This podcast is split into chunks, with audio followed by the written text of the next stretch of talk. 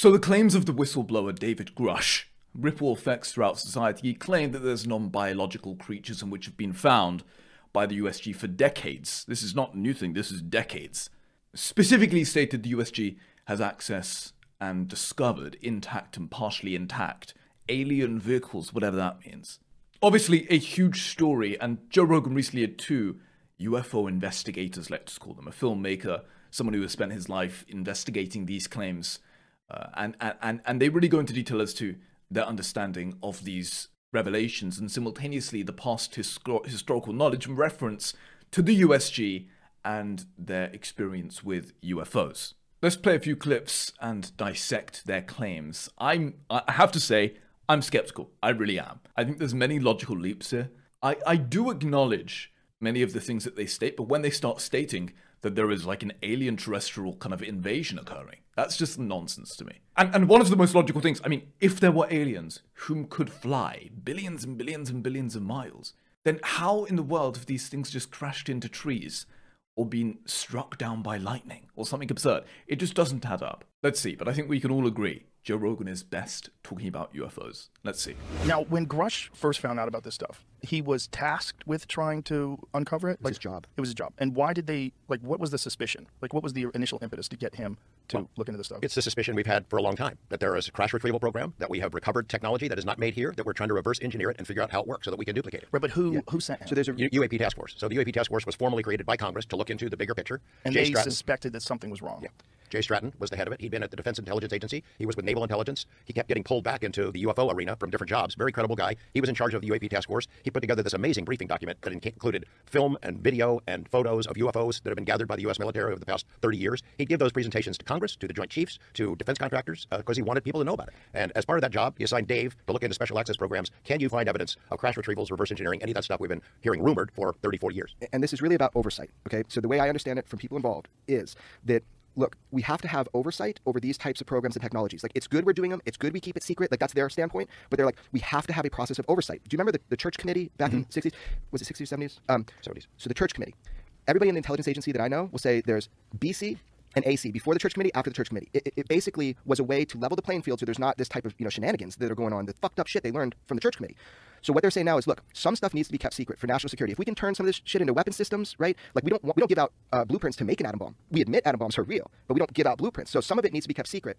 But they're all about oversight. If you don't have communication between these subcontractors that are working on this exotic stuff, if it exists, we need to be aware of that at some level. We meaning Senate and Senate Intelligence Committee, all this stuff, oversight. So without that oversight, you're just letting people run amok and go crazy with this stuff. And I'll tell you firsthand, right? There are people that have come to me and George that are currently employed in agencies, and they feel like they are being held hostage in these programs. Like there's there's ways to keep people in programs and to not let them out by dangling this like, well, what are you going to do if you lose your clearances? You're going to go work at Home Depot?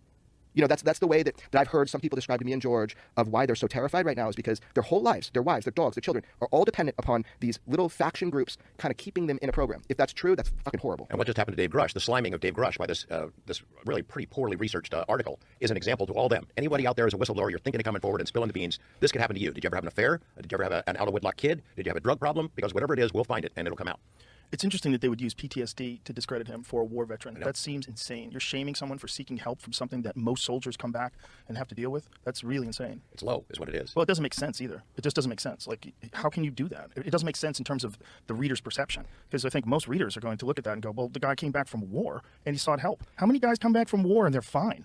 Isn't it? It's probably less. Probably a lot, quite a bit less. And a lot of people never get over the yes. PTSD and they take their lives. The number of veterans that take their lives in this country is astonishing. It's four times as many that die in combat. It's astonishing. It's terrifying. Thank you for vocalizing that because to me, I'm like, what the fuck? But it's, it's a well, that's just some fucking egghead writer yeah. who has an agenda. But it's also there's this natural inclination that I think we all have to poke holes in something that seems fantastic. It's like this guy, how, what is he doing? He's he's coming out. He's a whistleblower. Has he seen these things? Oh, he just is a he works for the UAP task force and he's uncovering this. Like what what, else, what do we know about this guy? Oh, he's nuts. Yeah. Oh, he has PTSD. He's suicidal. He's making things up. He's unstable instantly. You yeah. could sort of dismiss. And, I understand if I was watching this in 2D reality and I'm just watching the TV and I'm seeing mm-hmm. these, these weird guys behind here and I'm thinking this is a setup. Like I, I, do see that, and I do see that. Why would you take this seriously? But if you're in our shoes, mine and George's, mm-hmm. and you see this kind of go through and, and you talk with people on a daily basis, people come to you over years, you vet them.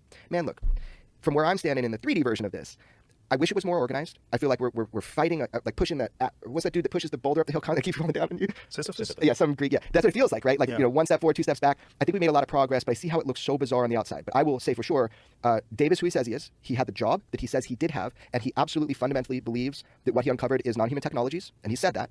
And I believe that we have the right and the need to try to do discovery on that. And the only way we're going to do that is if people say we want to know. Now, there, there has been many, many claims in the past, you know, stemming back the, from the 1940s. I think the 1940s reports and sightings are very interesting because we can almost be sure at that time in the 1940s that the technology did not exist then. There was no discovery of technology. Now, bear in mind, the 1940s claims many people believe that this was closely associated with the Soviet Union and their weaponry and technology in which perhaps we did not know that they had. So many people try to excuse the UFO sightings as, as Soviet kind of drones or weaponry or planes of sort. But I really believe that, that, that all of these sightings, at least in large part, um, are likely due to uh, the, the USG and their ine- inevitable and innate agencies in which constantly and throughout history have been creating what I refer to as loonshot innovations, these insane radical innovations. That is the whole purpose of some of these ag- agencies. Would you really be surprised if the USG, you know, technologies which were 10, 20 years ahead? I mean, after all, they, they did create the specific agency we'll discuss. They created uh, the early stage of the internet. They created a range of insane innovations in which were far ahead of their time. The agency specifically in question here, I believe, is, is DARPA, Defense Advanced Research Project Agency. And they basically have a long history of being an agency solely responsible for radical, what I call loonshot innovations, these crazy innovations. For example, the agency was at the forefront of the ARPANET, the precursor to the modern internet, and this was in the late 60s, and which laid the foundation for the global interconnected network of computers that we rely upon today.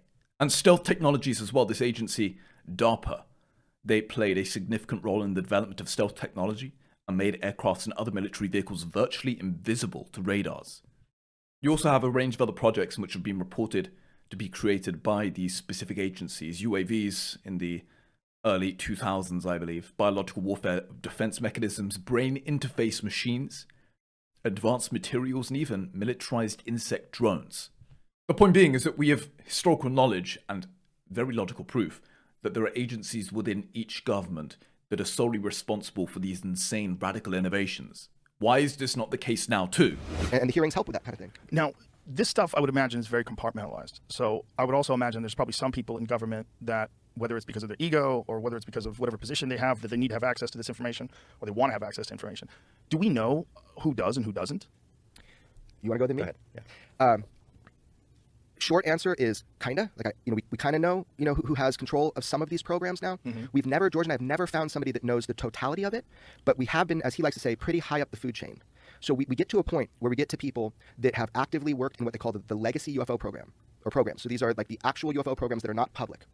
And when we when we get to people in that position, the brick wall for us is always this. They're like, I'm not for disclosure. And I'm like, okay, well, tell me to stop then. What, like, what do you mean? The, the public, you shouldn't kick a sleeping dog is one of the things we were told. And I'm like, well, what? Like, what is so freaking scary that the public would know something that even though we're friends now and you have direct knowledge that you, first of all, won't testify to Congress, we got no's. No way am I doing that. I'm like, why? There's something. We keep getting up to that point where there's something and we don't know what it is. And maybe it's just they want to keep Gollum's ring. They don't want anybody else to have control of the shit. Or there's something they're not telling us that is so gnarly that um, they don't think people can handle it. there are you know different scenarios you could explore. For example, you know, you ask what could be so terrible that they can't tell us about it. Let's say these these aliens, wherever they're from, made us. That we're a genetic experiment. Um, that they created our religions, our religious figures. That we are an agricultural product. That somehow they harvest us. Um, that our time is limited. You know that once the experiment's over, poof, we go away. I remember when there was a push back to have a designer universe, intelligent design universe in the schools, and I wrote a column about it. Just said, hey, be careful what you wish for because you might find out that the intelligent designer isn't God that you're thinking of. It might be some alien science project or something like that. Uh, you know, you can imagine a lot of different things that would be really disturbing to people to come out. I don't know if that's the reason for the for the secrecy. I suspect it has a lot more to do with national security, us not wanting to, Russians and Chinese to know how far down the road we are. We know that to Yeah. be true. Um, We've been told a that you can't tell your part. friends without telling your enemies. It's probably a multi-layered reason. Yeah. Yeah, I just Um, don't know the top layer. It's killing me. Well, it's, it's interesting because how would they know the top layer? I mean, it- what kind of confirmation would you have to have that we were genetically engineered? Like how how how much data would you have to have before you accepted that? So you got compartmentalization, you said, right? So I, I know a guy in the 70s that was working at Lawrence Livermore Laboratory. He's not ready to break from the fold yet, right? He's not ready to do it. But he was working on supercapacitors in the 70s or something. And he said something like, I know the three companies that make these. He was given a device with no markings on it, no nothing, and he was to reverse engineer it. He, he, he's convinced this was not made by us. It was so efficient, almost 100% efficient. So you get, you get people like that. What was it? Like a supercapacitor, is that the word for it? Superconductor? Superconductor. So it was just some device that he was, as an electro kind of specialist, was working on. But this is just a one off story to give you an example. What exactly is a superconductor? I don't know, dude. That's what Google's for. Yeah. I, I wish I was smart. Superconductivity would allow the transfer of energy. At, like, they're trying to get it it at low temperatures. Right. This means an electric current can flow, but the electrons are jostled around a bit as they move, so they lose energy as they travel. This jostling is called electrical resistance. In a superconductor, there is zero resistance, and an electrical current can flow perfectly smoothly without losing any energy. That sounds right. And so this is something that apparently, so this was something that was just discussed like recently about a superconductor at room temperature, but it was kind of debunked. Oh, is it? Yeah, oh, I believe dude, it was saw debunked. that in the news. Yeah. Was it debunked? It's been debunked a couple of times. They keep trying Yeah. taking another stab at it. It's like Chinese propaganda or something. no, I think these. I think they couldn't replicate it or find out what it is. That's as far. I think that's exactly it. Yeah, they couldn't, couldn't replicate it? So check it out. though. What I can say is, um, so I have two pieces of graphene, and they're like these little squares. And one is they're metamaterials, meaning, meaning it doesn't occur in nature. We made them. I have two kinds, two pieces. One piece is a three degree variation from perfect atomic layering. The other one is like a seven degree variation from perfect atomic layering. So like graphite from a pencil, I think, and they layer the atoms perfect. The one that's seven degree and the one that's three degree. If you have an ice cube, and I take the seven degree of orientation off from perfect, and I push it into an ice cube, it's like a hot knife through butter. It instantly gets cold, and your finger gets cold, and it stops in the ice, right? Because it's transferring the heat. I guess this is a superconductor. I think it, it- pushes um, the heat from my fingers right in. So that material has unique principles and properties because of the way they atomically layered it. The three degree one, it goes much deeper and faster because it's like a, it's like a faster transaction of that heat. So we, we've learned that metamaterials, when we orient them, we make them in a certain way. They have special or unique properties. So a lot of so back to this guy. Um, a lot of what it seems like we're doing is trying to get derivative technologies from something that's more advanced than what we have, and they can be little things. So he, all he saw was a superconductor. Okay, I believe that's the right word. That's all he saw. He only has suspicion.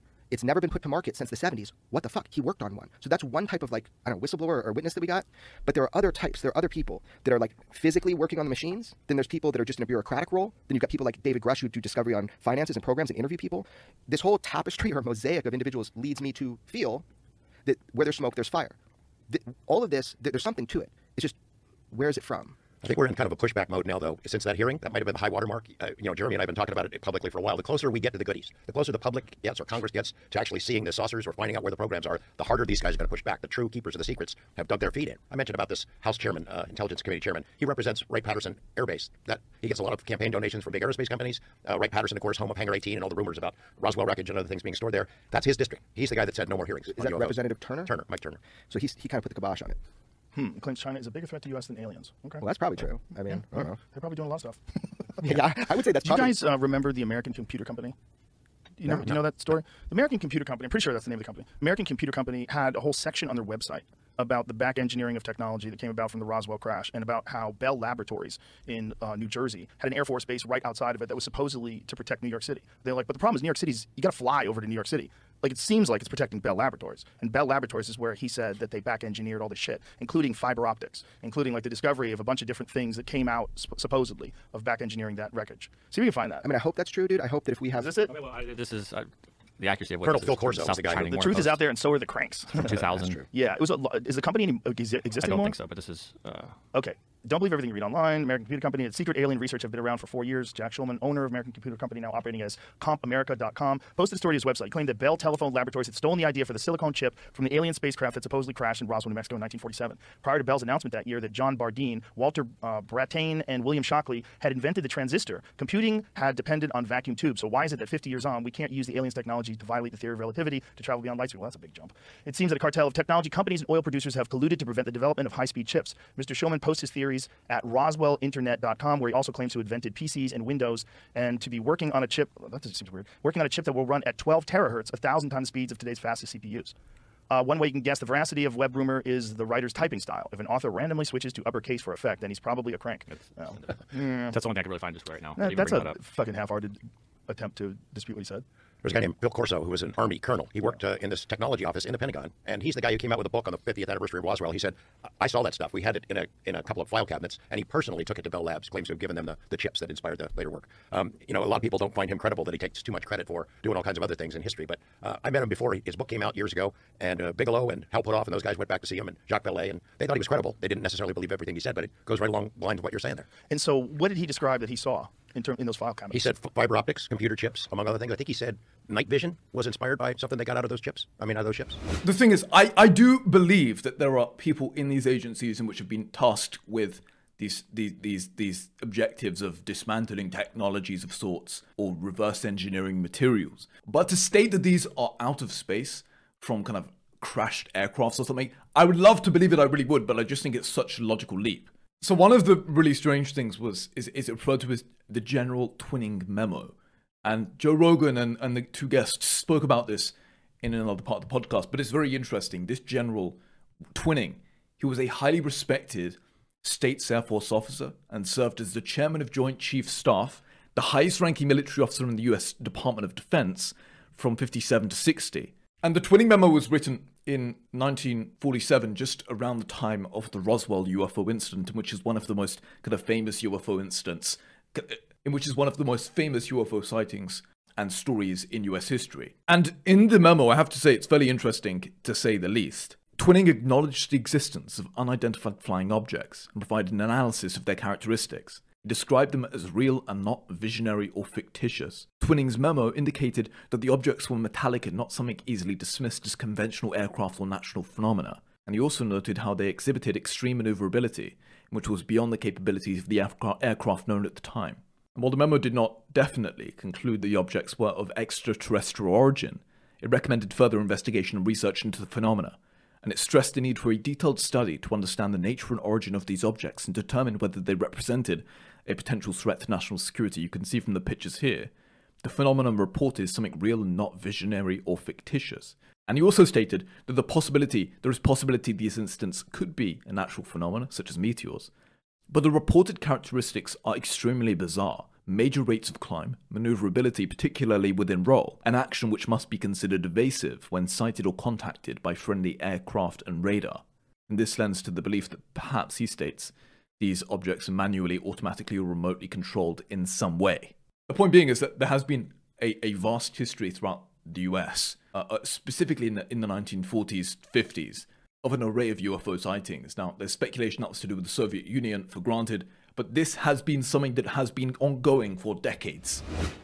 I have no idea. You know, it's like it would be so cool um, to it would be so cool if we had success in derivative technologies and they were in our hands. I, I think I would like to believe we were more responsible with that shit. I, I know for a fact that, and George can attest to this, that the UFO topic is taken at the level of above weapons of mass destruction within our government, within government agencies. Like they take it that seriously.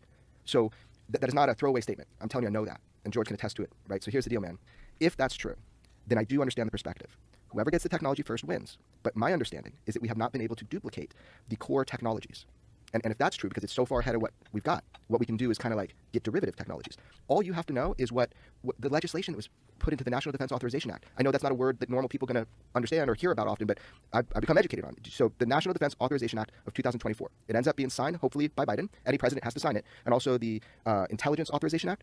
So the language that they put into these is all people need to know because they wouldn't fabricate this out of thin air and they wouldn't spend resources on creating this language if they didn't have more than a good suspicion that we have this kind of tech and that we're trying to reverse engineer it. It's online. Anybody can look at Schumer. I think put out a big uh, bill and then there was an amendment to it. And if you read this language, they're like any of these non-terrestrial craft. I mean, they are so thorough. They're like, if they're being hidden in private technology, we're cutting off your funding. So they've got a, a carrot and a stick approach. I've talked to some of the people that formed this language, right? So what they're saying is, the carrot is, if you come forward within, I think, 90 days once it's signed, and you tell us that you have technologies that are not from here, then there'll be no penalty to you. If you don't tell us, your funding is, cut. We're going to find out your funding is cut. So it's like a carrot and a stick kind of thing. Hmm. If you read this language, it's, it's it's almost insane to read because they know that there are these programs. Now, where the craft or things that they're working on are from, you know, how do we how do we even get there to know that? I don't know, but but they do know that we have this shit, these craft of unknown origin. They use the, the term non-human intelligence in that legislation 26 times. I mean, it's astonishing. There's this Senate Majority Leader, Chuck Schumer, standing up there in a nod to his late mentor, Harry Reid, saying, we're going to get to the bottom of this stuff, and it's real. And he acknowledges that that legislation was crafted with the White House's cooperation. So it's the Biden administration, somebody in that administration, signed off on this. It's astonishing people don't like it though. Like if you're in the IC and, and, you've got these like secret you know programs, or if you're like let's say with Lockheed, let's say you're Lockheed and you got some really cool thing, they might be looking to move it now because I don't think they're really worried about funding being cut off. I think a lot of these black programs can be fund, funded asymmetrically, like in different ways than getting money right from Congress. But I'll tell you that language tells you everything because it, it shows you that they are taking it so seriously that they have some sort of pre-knowledge that these programs exist. In fact, they probably know where these objects are being stored. Now you said some number. You know, you mm-hmm. and I might talk to similar people, but definitely that number's you know floated around.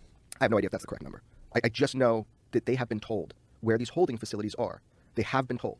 All they got to do is get the authority to go knock on that door and go inside. What is the explanation of how we acquired these crafts? There's crash retrieval, but then there's also ones that are intact. Remember, Lazar said that uh, nearly all of the ones that he saw, except for one that had a big hole in the middle of it, all looked intact. It was as if they were dug up at archae- archaeological sites or there were gifts, like throwing a, a cell phone into a chimpanzee cage. Here you go, crazy humans, knock yourself out. Let's see how you do with this. That they're just left there for us to find, and as a challenge to us, I guess. yeah, I, I have the same problem as you. Like, I'm like, these motherfuckers not crashing. If they're coming from somewhere else, they're not crashing. Right. Um, but people will say to me, look, man, um, you know, we have airplane problems and sometimes even planes crash and maybe there's other circumstances where these things could have crashed because they were hit with some technology maybe two of them were dogfighting Two these- Electrical storms. i don't know i don't know That was I the Varginha Brazil story, right? That was Right. an electrical storm. And so Also, radar. Some people suspect that really powerful radar can, can interfere Right, because some of the radars are also weaponry. That's the thing. Like, um, you can have energy uh, reception, but also output on something. So there's some cool devices that actually shoot like high, high laser weaponry. But the, the, my thing is, I don't know if they really crashed. George is kind of edging towards maybe archaeological digs, maybe gifts. The- Lazar said that one of them supposedly was from an archaeological dig, right? Yeah. Do they know where? I. He was know? no, he was just literally that's one of the many things that they tried to impose upon him. But remember, they tried to impose a lot of shit on Lazar. He is so succinct with this is what I know to be real. I had hands on this. Now they told him a whole bunch of crazy shit. You Like know what? Dude, just the cra- like I should put that shit out. I'm just crazy. Like We I'm are sorry. we are viewed by the aliens as containers of souls. I mean, you're not going to tell a guy working on propulsion that. So he had, he had he was able to sit down for a brief time and go through a document, like a huge briefing document. In there, he saw what they said where it was a bio, biological biopsy of an alien. He, was just he didn't care. He was going to the propulsion part. Mm-hmm. But they told him so much wild stuff. He's like, this has to be a joke. But then when he, he said he differentiates, he goes, but when I you can't fake. He said what I saw. You can't fake. Your hands trying to get close to the reactor and not being able to touch it. You can't fake something that big lifting like that. So he says, I know for sure what I worked on was not from here. But he goes, everything else they told me, it was words on paper. And I respect mm. that about him. And maybe they wanted him to leak it to John Lear. Remember, he's like friends with this guy John Lear, who's like already on their radar. The best photo of Area 51 from Lake Level ever was 1977, the year I was born. John Lear's kicking it out there, stirring up shit at Area 51, taking photos. So he does a whole panoramic of photos of Area 51, sees a truck coming from a distance. Being John Lear, takes the roll, puts it under his ashtray, puts in new film, snaps it again. They confiscate his, his film, but he had some underneath his cigarette lighter or whatever. And he actually gave those to me. So I got the, the best shot of Area 51 you'll ever see from Lake Level was by John Lear. Now Bob knew John. That's where all the conspiracies come in because John's like this UFO nut, the godfather of conspiracy. But when How Bob meet John? Well, this is your turf. Yeah. Through a guy named Gene Huff, who This was is a post exposure, post. Uh, He, he met him before he worked out there. Really? Uh, there was a guy named Gene Huff who did a real estate appraisal for uh, John Lear's house, and uh, Gene was friends with Bob, and they Gene and uh, Lear struck up a conversation, brought Bob into the, to meet him, and um, it was only after that that Lazar got hired out there. He would have arguments with Lear about this crazy UFO stuff because I'd already done a couple of interview, interviews with him in the in the late '80s With Lear. With Lear before I met Lazar. So Lazar was not a believer. He said, "I don't believe it. Poor John, he's crazy with this UFO stuff." So this is fact, and it's so funny. Like knowing all these guys, I wasn't there like he was, but I get to talk with everybody and grill him. The- I think it was Jim Goodall that was in the car with him. He remembers Bob saying, "Oh, poor John Lear," and Jim Goodall was like, "Why?" And he's like, "Because he believes this UFO nonsense." So that was where Lazar was at prior to getting the job out at the test site. So they spoke there about the Defense Authorization Act, and I want to read you a snippet from this because it actually is true. It does mention many times a, a, a, an object from out of space. I think they use the specific terminology here unknown origins, non human intelligence, and unexplainable phenomena. For decades, many Americans, the article reads, have been fascinated by objects mysterious and unexplained, and it's long past time. They, and it's long past the time that they get some answers, Schumer said in a statement. This was the National Defense Authorization Act. The American public has the right to learn about technologies of unknown origins, non human intelligence, and unexplainable phenomena. And we're working now to declassify what the government has previously learned, but also to create, create a pipeline for future research to be made public. It is about time. Uh, Joe Rogan's guest said the other day that uh, th- their speculation is the reason as to why these projects are classified is in, in consideration of the huge societal upheaval that would occur if there was discovery of some sort of extraterrestrial life, or if these claims by David Grusch were true.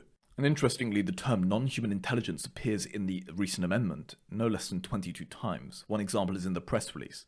Additionally, it reads the federal government shall have eminent domain over any and all recovered technologies of unknown origin and biological evidence of non human intelligence that may be controlled by private persons or entities in the interest of the public good.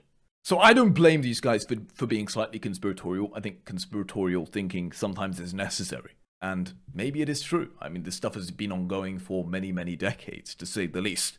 And it definitely would not surprise me as to if the USG was developing radically advanced technologies. Um, as to if this technology, as many claim, as Joe Rogan suspects, is from out of space, is from some sort of intelligent life, then that is another question. So let me know your thoughts. Thank you so much for watching. You can read our recent analysis and deep dive into this on Darntons.com. The full comprehensive review and history of UFO sightings in the US.